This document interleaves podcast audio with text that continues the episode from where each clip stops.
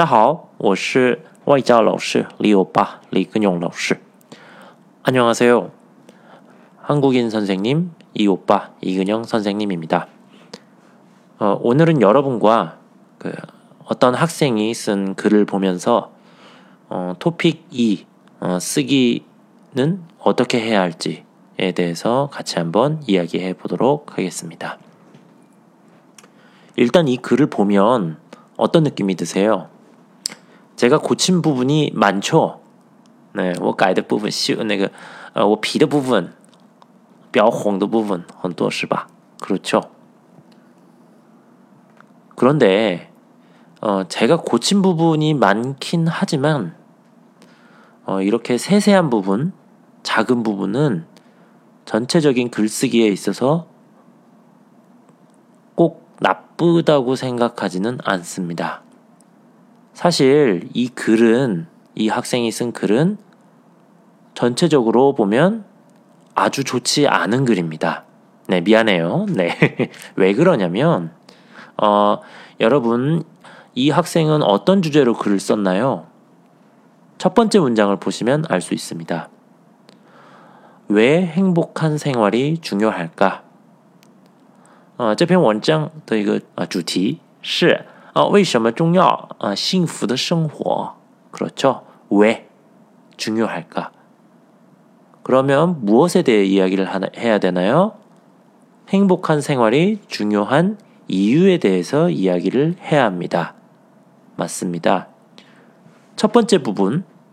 첫 번째 부분은 행복한 생활이 중요하고 행복한 생활과 경제적인 여유, 특히 돈과 행복이 서로 상관관계가 있는지 없는지에 대해서 이야기하고 있는데요. 이런 식으로 글을 시작한다면 중간 부분도 그리고 끝 부분도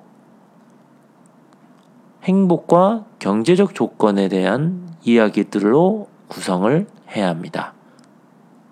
혹은 구성을 하지 않더라도 첫 부분에서 행복한 생활이 왜 중요한지 독자들에게 설명을 했다면, 아, 독자들에게 보여줬다면, 중간에서는 그 이유에 대해서 첫 번째, 두 번째, 세 번째, 이렇게 이야기하면서 그 이유를 자세하게 조금 더 알기 쉽게 풀어서 설명을 해야 하고요.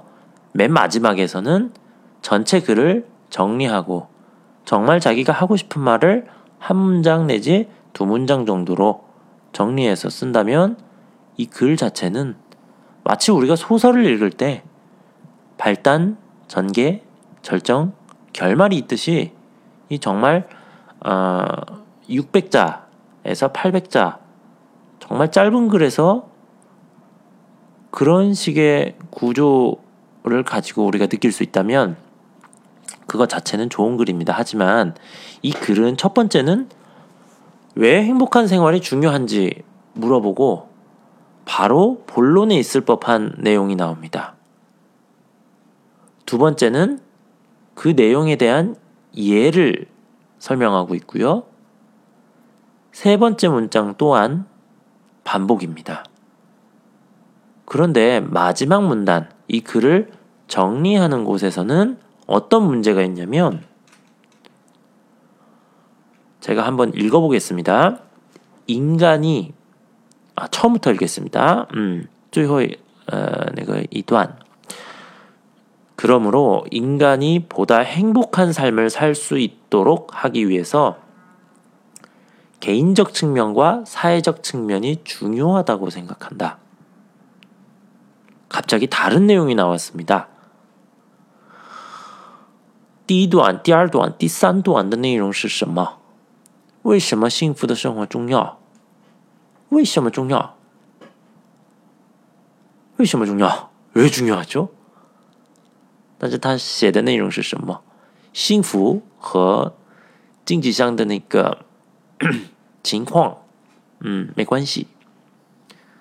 但是在第四段最后一段他说的是什么？我们人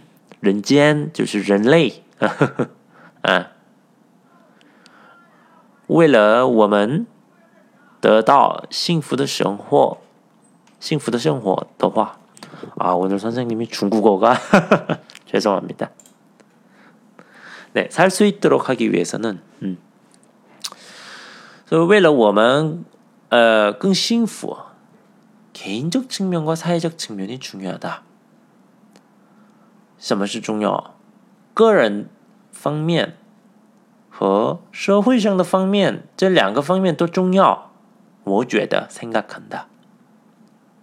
갑자기 주제와 어긋난 문장이 있네요.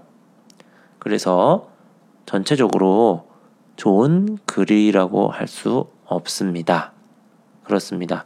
사실 겉에서 볼 때는 구조 자체는 상당히 좋습니다. 네, 看起来那个呃这篇文章的构造很好. 네, 구조는 매우 좋습니다. 하지만 내용면으로는 통일성이 하나도 없어서 네, 제가 채점을 한다면 어, 비교적 낮은 점수로 네, 낮은 점수를 매길 것 같습니다. 그러면 여러분 그 세세한 문법적인 부분에서 세세하게 이렇게 틀린 부분은 그럼 여러분 밑에 제가 틀린 부분을 고쳐서 새로 쓴 문장을 보면서 이 글은 어떤 식으로 고쳐서 다시 써야 할지 한번 보고 고민해 보시기 바랍니다.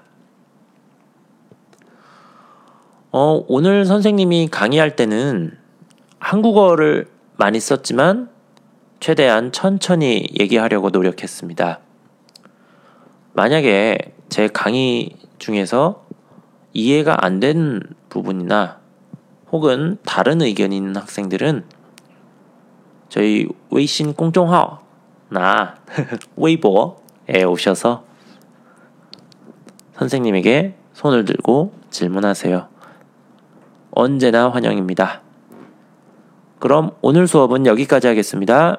여러분 안녕히 계세요. 다음에 또 만나요. 바이바이.